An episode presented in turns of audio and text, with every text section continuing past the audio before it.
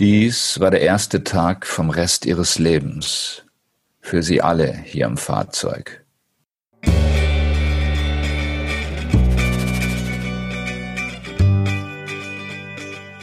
Bells Stories, Geschichten aus der Verlagsgruppe Bells.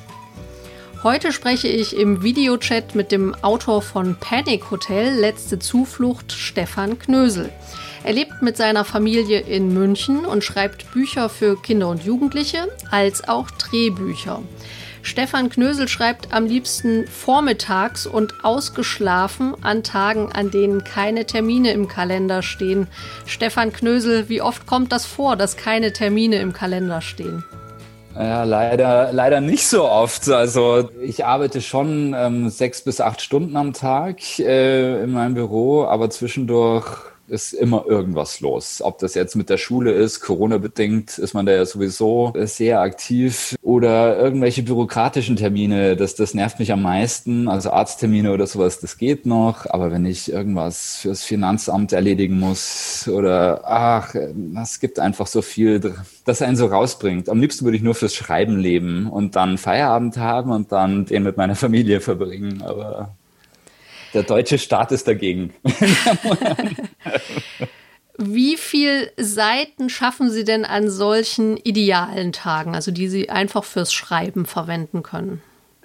Ähm, wenn ich Roman schreibe, ähm, sind das schon jetzt so, ja, das können schon mal äh, zwischen fünf und zehn sein. Also, aber ich schreibe jetzt mehr tatsächlich als früher. Also wenn ich, ich nehme mir tatsächlich vor, wenn ich mich hinsetze, ein Jugend- oder ein Kinderbuch zu schreiben, okay, heute schreibe ich ein Kapitel. Und ein Kapitel geht in der Regel nicht länger als zehn Seiten. Das wird dann zwar ständig überarbeitet, aber so die, der Großteil der Arbeit ist dann schon mal erledigt. Sie schreiben ja auch Drehbücher. Wie halten sich denn diese beiden Bereiche, Kinder- und Jugendbuch und die Drehbücher, die Waage? Ich würde jetzt mal sagen, grob äh, finanziell äh, verdiene ich mit den Drehbüchern äh, zwei Drittel meines Lebensunterhaltes und äh, in einem normalen Jahr, also ohne Corona, wenn ich äh, auch Lesungen habe, würde ich mal sagen, ein Drittel meines Lebensunterhaltes verdiene ich halt mit dem Schreiben von Jugend- und Kinderbüchern und den Veranstaltungen darum herum. Ja, man wird ja auch für die Lesung bezahlt. Ich, äh, ich schreibe so ungefähr, also einmal im Monat, eine Woche bin ich mit Drehbuchschreiben beschäftigt. Ich schreibe für so eine Serie hier in Bayern regelmäßig. Und in dieser Woche schreibe ich auch nur diese Serie, da, da gibt es dann nichts anderes. Da habe ich äh, sieben Tage Zeit und die brauche ich dann auch. Und die Serie heißt Der Horm ist der Horm und das ist eine tägliche Serie. Früher hätte man Seifenoper vielleicht auch dazu gesagt, die im bayerischen Fernsehen ausgestrahlt wird und da sehr populär ist und so ein bisschen so ein idealisiertes Bild von Bayern zeigt, vom Land, ländlichen Bayern. Und das ist aber sehr nett und ähm, ja, und es macht auch äh, viel Spaß, ja. Und ich ähm, bin, wie gesagt, seit Folge 12 dabei, schon immer wieder, ja, das ist ein fester Bestandteil meines Lebens in den letzten 13 Jahren gewesen. Ich habe auf Ihrer Webseite ein Video geschaut, das können wir gerne hier auch für die Zuhörerinnen und Zuhörer vielleicht äh, verlinken, mhm. ähm, wo Sie auch so ein bisschen davon erzählen, äh, was es bedeutet für so eine Serie im Fernsehen auch zu schreiben, äh, was es bedeutet, verschiedene Stränge ähm, zu verfolgen und die Zöpfe dann immer wieder zusammenzuflechten. Fand ich sehr interessant, das eben einfach auch mal aus dieser Perspektive zu sehen. Was ich auf Ihrer Webseite auch gefunden habe, war ein Video, in dem ich sie sagen hörte, dass sie Schriftsteller in ihrer Schulzeit als natürliche Feinde der Schüler empfanden. Ja, das stimmt tatsächlich.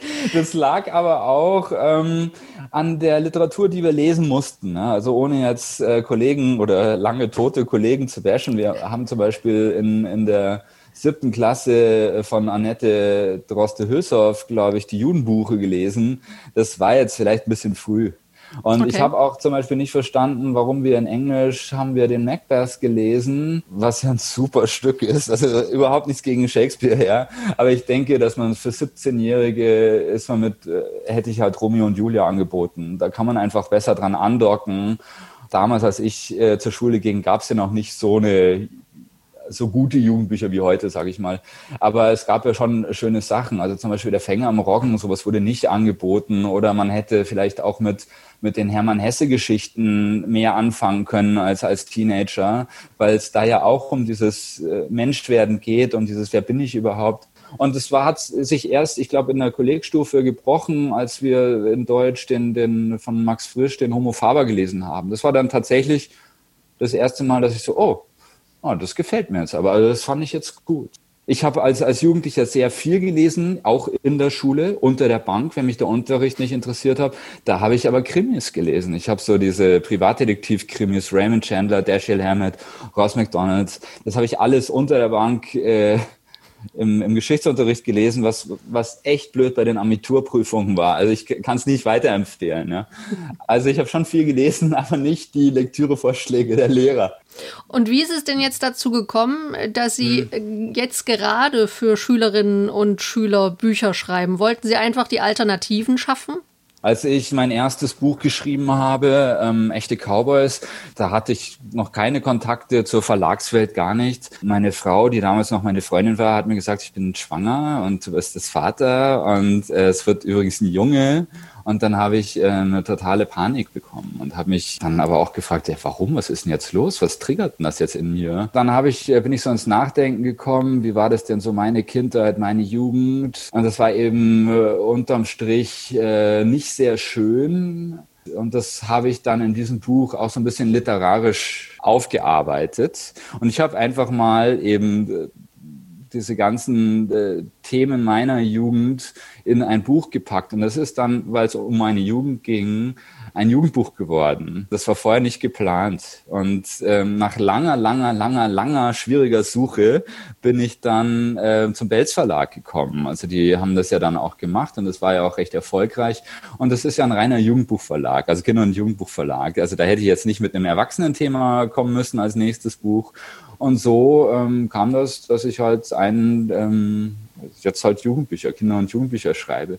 Mich da aber auch sehr wohlfühle. Also ich, ich werde das gelegentlich mal gefragt, äh, wollen Sie jetzt keinen, keinen belletristischen Titel mal, also ein Erwachsenenbuch schreiben? Äh, fällt mir jetzt nicht unbedingt was ein, was mich jetzt super interessieren würde. Also es liegt vielleicht aber auch daran, ich schreibe jetzt beim, im Drehbuchbereich jetzt nicht nur für diese Serie, sondern im Drehbuchbereich im deutschen Fernsehen gibt es eigentlich keine, es gibt schon auch Kinderserien, aber es sind halt meistens Erwachsenenstoffe.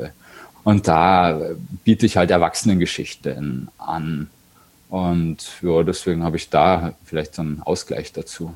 Würden Sie sagen, dass der, dass der neue Roman Panic Hotel ist ja auch ein äh, nicht ganz so einfaches Thema. Wie kam es, dass, dass Sie sowas jungen Menschen auch mal anbieten wollten? Dieses Buch ist entstanden Ende 2016, als Donald Trump Präsident wurde. Weiß noch, wie ich das in der Nacht verfolgt habe, überhaupt nicht damit gerechnet hatte und gedacht habe, okay, jetzt geht die Welt unter. Und äh, da habe ich den Entschluss gefasst, ich muss jetzt mal was Politisches schreiben, weil meine Geschichten, die ich vorher geschrieben habe, das sind eigentlich private Geschichten. Die sind schon auch politisch, weil ich immer über Jugendliche schreibe, die sich in schwierigen äh, Verhältnissen bewegen, also die wirklich kämpfen müssen, weil sie halt in sozialen Brennpunkten leben müssen oder ähm, sich nicht auf ihre Familie oder keine Familie haben oder sich nicht darauf verlassen können. Das ist immer politisch. Ja. Aber ich habe gedacht, ich muss jetzt mal was Größeres schreiben.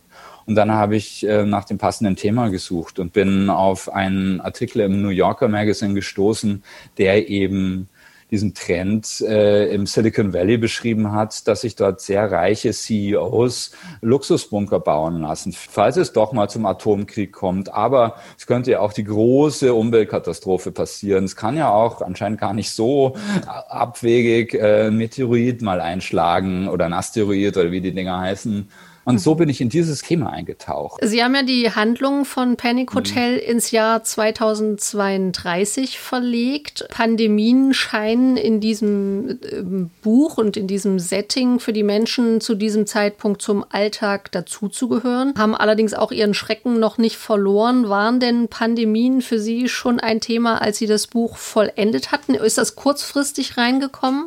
Dass da einer krank wird und dass man den sofort isolieren muss, in die Quarantäne stecken. Das hatte ich schon vor äh, Corona also drinnen. Aber der, die letzte Überarbeitungsphase, da gab es eine zeitliche Überschneidung mit der, der aktuellen Corona-Krise. Da habe ich dann noch das eine oder andere angepasst, weil es gehört jetzt zu unserem Alltag. Es wird auch die nächsten Jahre zu unserem Alltag gehören und deswegen steht das jetzt in dem Buch auch so drin.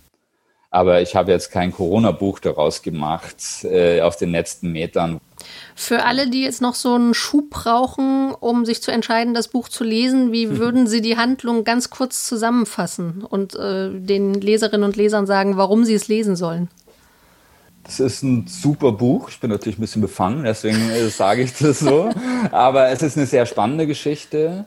Er setzt sich mit einer durchaus realistischen Apokalypse-Möglichkeit auseinander, über die man nicht täglich nachdenkt, die aber immer im Hintergrund da ist. Zum Abschluss eine ganz äh, schnelle Entweder-Oder-Fragerunde. Ich gebe immer zwei Optionen ah, vor ah, okay. und Sie entscheiden sich. Es geht vor allen Dingen um Ihr Schreiben und Lesen. Ich fange einfach mal an an. Der Schreibtisch, unordentlich oder ordentlich?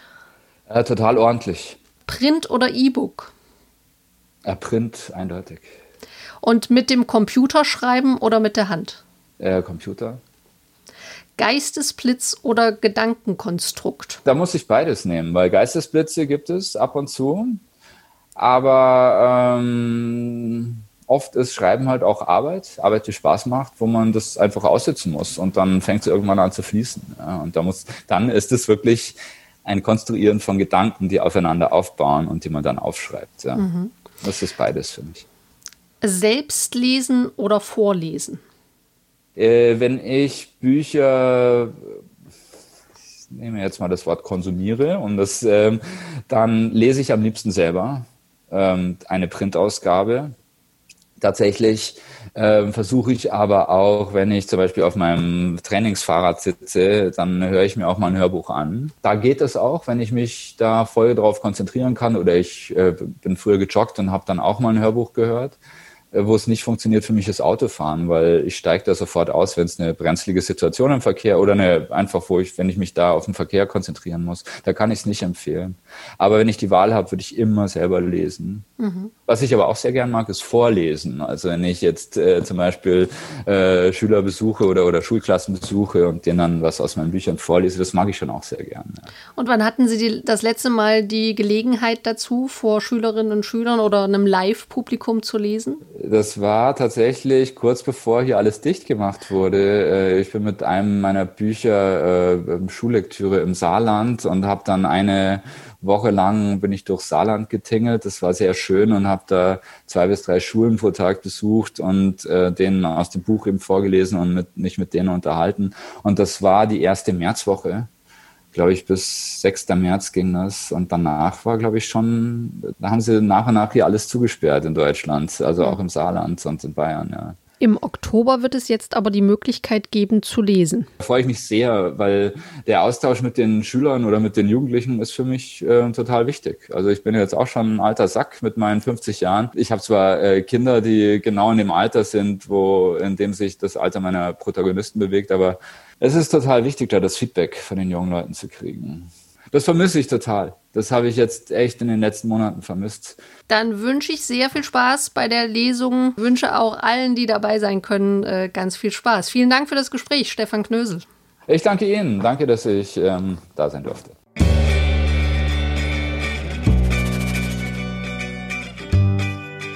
Im Rahmen von Belz liest Meine mobile Buchmesse wird Stefan Knösel in der Buchmessewoche für zwei Münchner Schulklassen lesen. Alle weiteren Belz-Veranstaltungen zur Buchmesse, auch die der Gäste aus diesem Podcast, finden Sie unter belz.de slash Buchmesse. Moderation und Podcastproduktion Jana Stahl.